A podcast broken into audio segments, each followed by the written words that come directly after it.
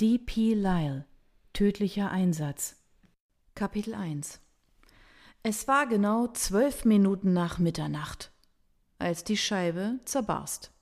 Ein knirschendes Splittern, ein Knall, der mein Trommelfell erzittern ließ, und ein Regen von Glasscherben. Es ist wohlgemerkt nicht von allein zersprungen, sondern dank eines hohlen, perfekt ausbalancierten 200 Dollar Golfschlägers, eines Callaways. Ich wusste das, weil es meiner war, oder zumindest war er das gewesen. Ich wusste die genaue Zeit, weil mich die umherfliegenden Glassplitter aus dem Schlaf gerissen hatten.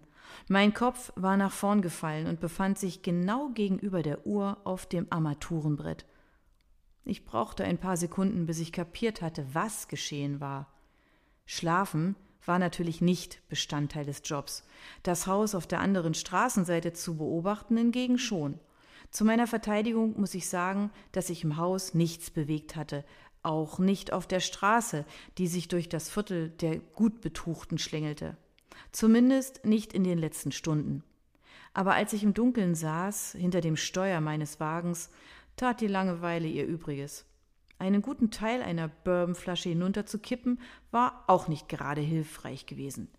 Observierungen betäubten irgendwie das Hirn. Und ein bisschen mehr Hirnbetäubung konnte ja nicht schaden, oder? Jake, was zum Teufel machst du da? Die Ursache der zerborstenen Scheibe kreischte durch das gezackte Loch. Das war nicht irgendeine Scheibe, es war ein Originalteil. Deshalb war sie auch zersplittert, anstatt nur zu reißen. Es war das originale Beifahrerfenster meines ansonsten makellosen 1965er Mustangs. Weinrot mit Black Pony Innenausstattung, aktuell von Glassplittern übersät. Es würde schwierig werden, einen Ersatz zu finden. Wo wir gerade von schwierig sprechen. Ich erkannte die kratzige Stimme noch bevor ich meiner Ex ins Gesicht sah. Sie hieß Tammy und war ziemlich verrückt. Ich hatte vier wertvolle Jahre damit verschwendet, dieser Stimme zuzuhören. Meistens war sie am Jammern und beschwerte sich, manchmal, wie gerade jetzt, schrie sie vor Wut. Sie hatte einen Hang zur Wut, schien sie zu brauchen, um durch den Tag zu kommen. Der Golfschläger lag mit dem Eisen nach oben auf ihrer Schulter, bereit, noch mehr Zerstörung anzurichten. Sie hielt den Griff mit beiden Händen so fest umklammert, dass ihre Knöchel weiß hervortraten. Wenn mich die Vergangenheit eines gelehrt hatte, dann, dass sie vermutlich nach dem Seitenfenster mit der Windschutzscheibe fortfahren würde, bis sie auf meiner Seite angelangt war. Tammy hatte keine Bremsen und auch keinen Rückwärtsgang. Alle, außer wahrscheinlich mir, fanden sie süß. Sie war eine Strandblondine mit strahlend blauen Augen, einem magischen Lächeln und einer perfekten Nase. Einige plastische Chirurgen waren wirklich begabt. Teuer, aber begabt. Ich wusste das. Ich hatte die Nase bezahlt. Aber die süße Tammy hatte eine kurze Zündschnur. Sie brauchte nur eine Nanosekunde von 0 auf C4. Wie jetzt. Lustig. Ich wollte dich gerade dasselbe fragen, sagte ich. Ich versuchte immer noch den Schlaf abzuschütteln und mich auf die Person vor mir, den Ort und die Situation zu fokussieren. Ich schaffte es ziemlich schnell, einen Überblick zu bekommen. Der Anblick eines Golfschlägers in den Händen meiner Ex half dabei sehr gut. Der Ort fiel mir sofort wieder ein.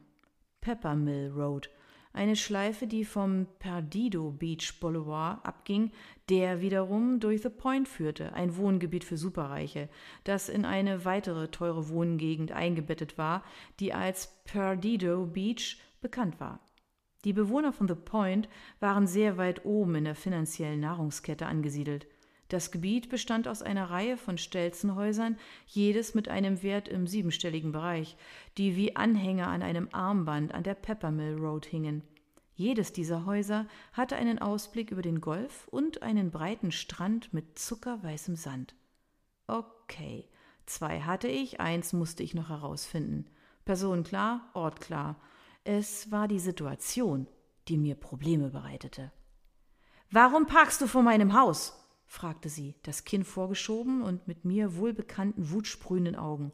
Nun, so viel dazu. Tu ich nicht. Ich parke auf der anderen Straßenseite. Der Golfschläger hob sich noch ein paar Zentimeter. Ihre Knöchel wurden noch weißer und ihre von Pilates aufgepumpten Unterarme spannten sich. Verarsch mich nicht, Jake. Was zur Hölle machst du hier? Ist das mein Golfschläger? Tammy stieg die Röte ins Gesicht und die Wut, die sich in ihrer Brust bildete, war fast greifbar.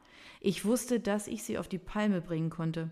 Ich konnte emotionslos ihre Knöpfe drücken wie sonst niemand. Sie hatte es mir Gott weiß wie oft gesagt. Die Wahrheit war, dass ich es irgendwie genoss. Sie war süß, wenn sie wütend war. Gefährlich, aber süß. Die kleine Ader auf ihrer Stirn trat hervor, als sie den Schläger in die linke Hand wechselte und das kleine Rückfenster auf der Beifahrerseite des Mustangs zerschmetterte. Ebenfalls ein Originalteil, womöglich noch schwerer zu ersetzen. Hey, hey, hey, was stimmt nicht mit dir? Ich war schlau genug, nicht abgesehen vom Üblichen hinzuzufügen, aber es kam mir in den Sinn. Hatte ich erwähnt, dass diese Frau nie ihr eigenes Bremspedal fand? Sie zeigte mit dem Golfschläger auf mich. Warum spionierst du mir hinterher?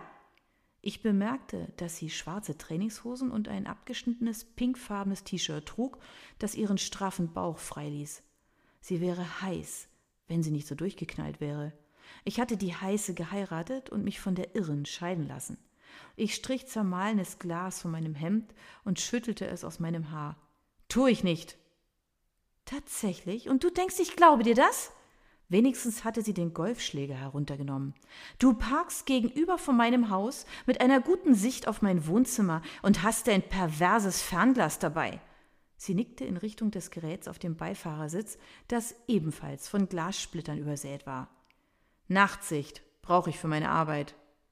Arbeit? Sie versuchte nicht einmal den Sarkasmus in ihrer Stimme zu verbergen.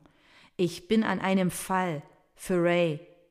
Einfach toll. Die einzige Person, die ich kenne, die dich schlau wirken lässt. Ray, mein Vater, war wirklich schlau, manchmal sogar beängstigend, aber Tammy und er haben nie einen Draht zueinander gefunden. Ray konnte mit den meisten Menschen nicht besonders gut umgehen. Tammy auch nicht. Also interagierten sie in einer Öl und Wasser, Hund und Katze, Feuer und Eisart.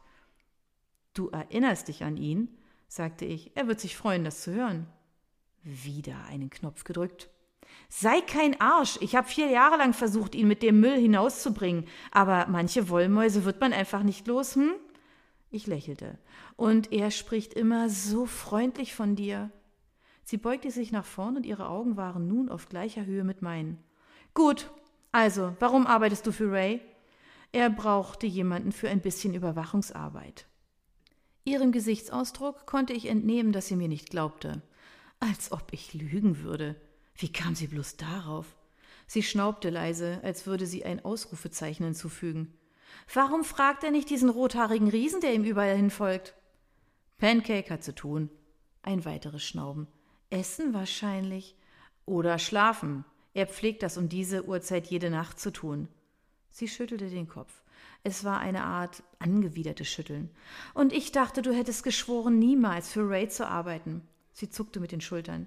Ich nehme an, damit verhält es sich wie mit jedem Versprechen, das du je gemacht hast, hm? Ein bisschen Überwachung zu machen fällt nicht wirklich unter für ihn arbeiten. Überwachung? Ein großes Wort für ein bisschen herumschnüffeln. Ich wollte gerade etwas Aufschlussreiches über das Sammeln von Beweisen sagen, aber Tammy war noch nicht fertig. Es interessiert mich wirklich einen feuchten Kehricht, wem du hinterher schnüffelst, solange ich es nicht bin. Du bist es nicht. Gut. Sie trat einen Schritt zurück und hob wieder den Golfschläger. Sie sah sich nach einem neuen Ziel um. Ihr Blick blieb an der Windschutzscheibe kleben. Nimm den Schläger runter und hör mir zu. Sie ließ ihn ein kleines Stück sinken, hielt ihre Zähne aber fest zusammengebissen. Ich weiß, dass sich in deiner Welt fast alles um dich dreht, aber das hier hat nichts mit dir zu tun.